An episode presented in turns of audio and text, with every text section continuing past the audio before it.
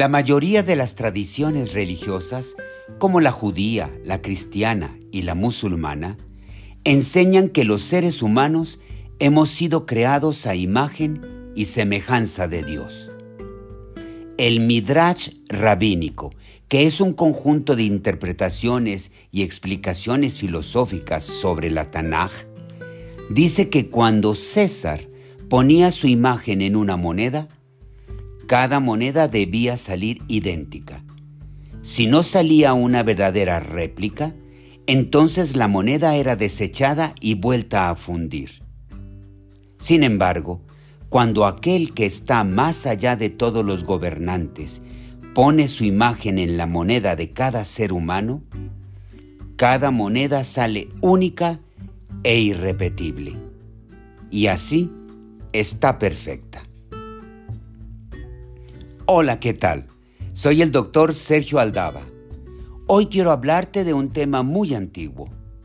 Hemos sido creados a imagen y semejanza de Dios.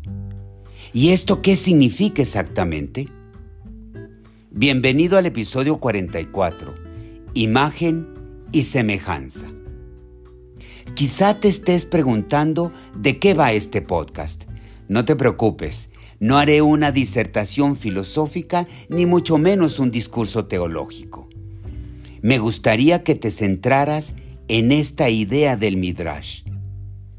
Cuando el emperador romano mandaba acuñar sus monedas, mandaba poner su imagen en cada una. Cada moneda debía salir idéntica. Si no, entonces la moneda era desechada y vuelta a fundir. Era tanto el poder del César que no le bastaba con que en las monedas apareciera su imagen. Estas debían ser idénticas, tal y como el tirano lo deseaba. Monedas todas iguales, reemplazables, sustituibles y para acabar pronto desechables si no eran del gusto del César o del patrón, como diríamos en la actualidad. Nosotros somos como monedas. Hemos sido creados portando una imagen y de acuerdo a una semejanza. A mi parecer, la gran diferencia es que cada ser humano es una moneda única e irrepetible. Algunas saldrán más gruesas, otras más delgadas, unas más redondas y así por el estilo. El valor de cada ser humano es su propia definición, su destino y su voluntad. En una palabra, su individualidad. Hoy, los diversos césares de nuestro planeta insisten en que debemos encajar en un solo molde, el molde de la uniformidad, del pensamiento único. Son césares todos aquellos que se oponen a que sus hijos sean diferente a lo que ellos desean. Son césares aquellos que intentan imponer su criterio y pensamiento, de tal manera que si no estás de acuerdo, entonces estás mal, que te borren.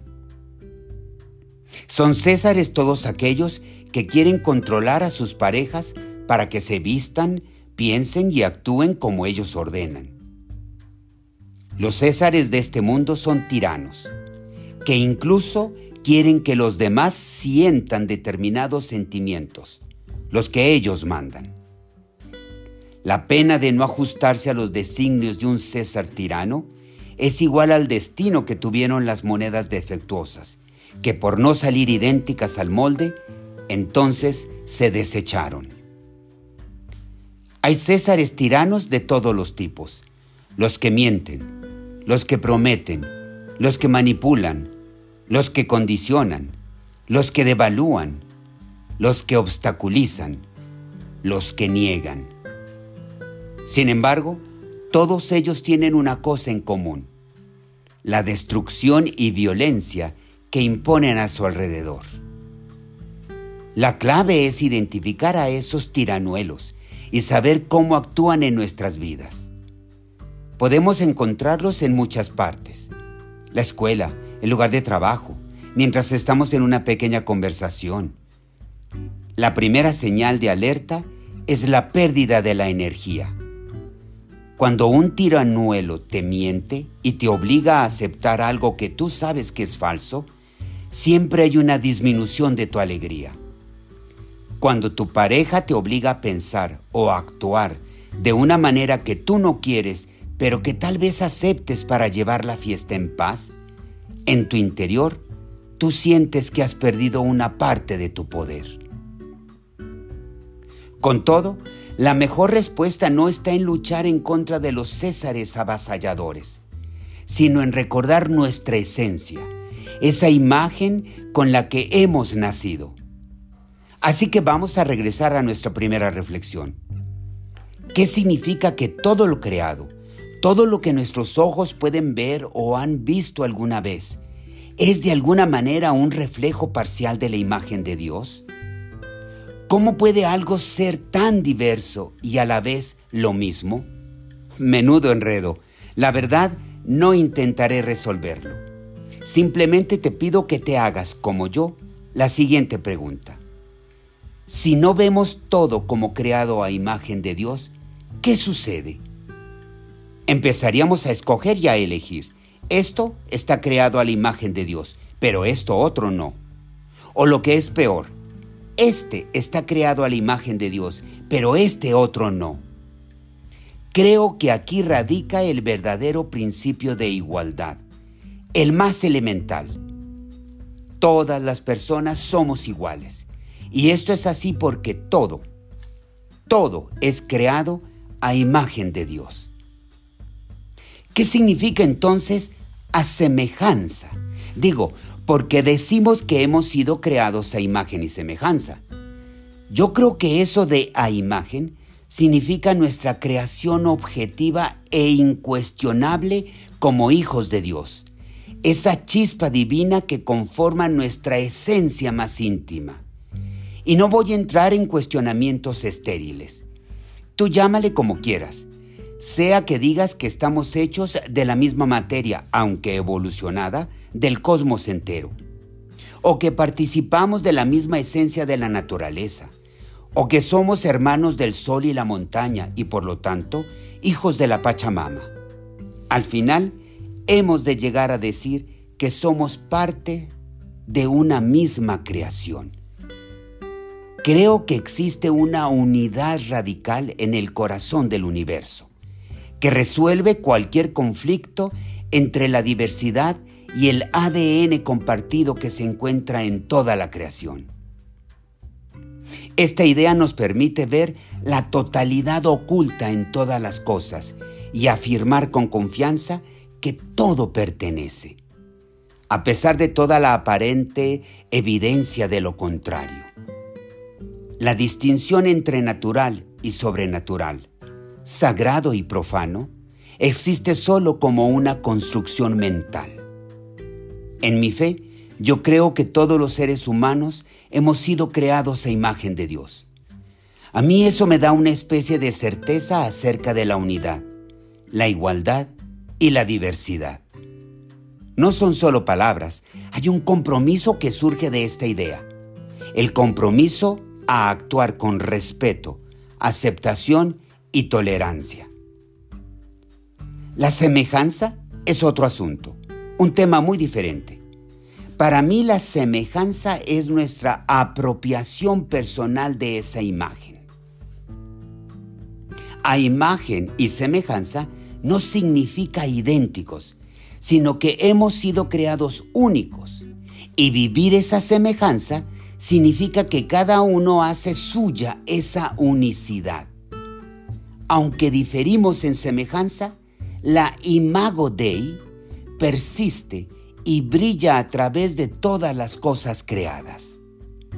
Hay tantas formas de manifestar a Dios como seres en el universo, y esto se hace a través de nuestra personalidad, relaciones, campos de trabajo y estudio, cultura, economía y justicia. Así, Dos personas pueden ser igualmente imágenes de Dios, pero tal vez solo una elija ser amable, indulgente, inclusiva, tolerante y paciente. Hemos sido creados únicos, pero quizás solo algunos decidan apropiarse de esa realidad, celebrando su poder, su voluntad y su responsabilidad. En pocas palabras, ya tenemos imagen, pero crecemos en semejanza. Esto significa que tenemos nuestra vida para desarrollarnos como personas. La vida es, como diría Carl Rogers, el proceso de convertirse en persona. Hay un dinamismo hacia el crecimiento, la universalidad y un amor infinito del que no podemos deshacernos. Desde el principio, la fe, la esperanza y el amor están arraigados en lo profundo de nuestra naturaleza. De hecho, son nuestras propias naturalezas, como diría Saulo el de Tarso.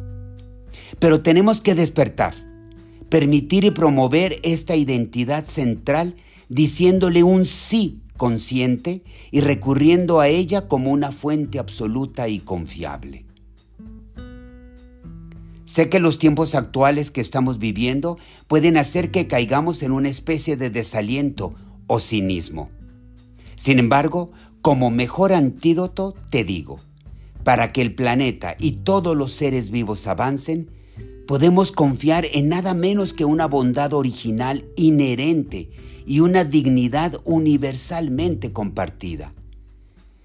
Ya sé que el escenario de guerras, corrupción, tráficos de armas y personas, abuso hacia los niños y violencia extrema hacia las mujeres es realmente espeluznante. Sin embargo, solo si reconocemos la bondad y dignidad inherentes en todos los seres humanos, es que podremos construir, porque los cimientos son sólidos y buenos en sí mismos. Te comparto un ejercicio que suelo hacer con frecuencia, especialmente cuando me siento desanimado por lo que me rodea.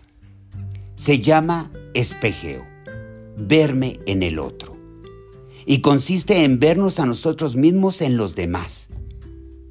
Pregúntate, ¿dónde te resulta más difícil reconocer la imagen divina? ¿En quién? ¿Confiarías en que en esa persona habita Dios?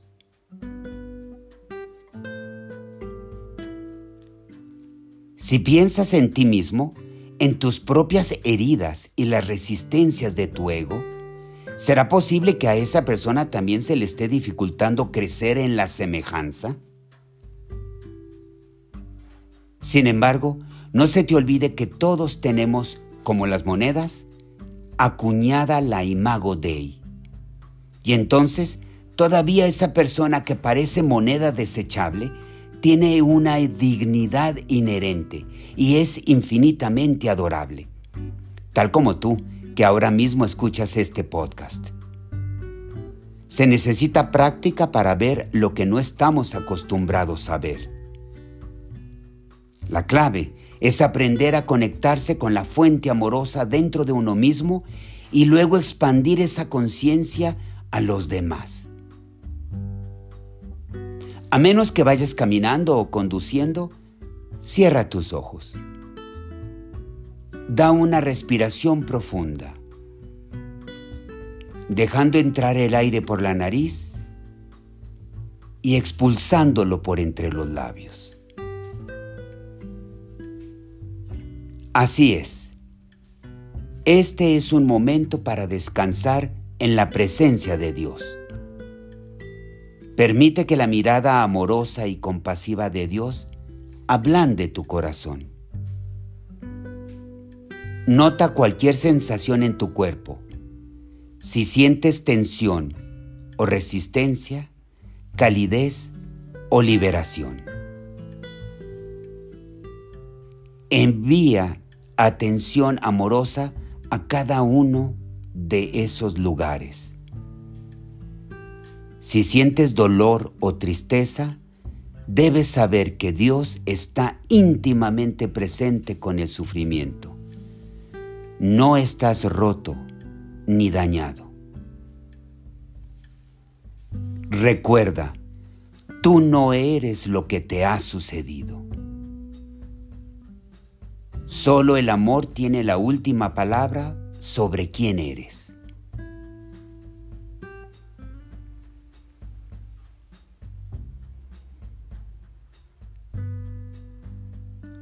Recuerda, reserva un momento en tu día para reflexionar cómo cuidarte, cómo mantenerte sano y cómo ser feliz. El cielo es el límite. Vive tu vida.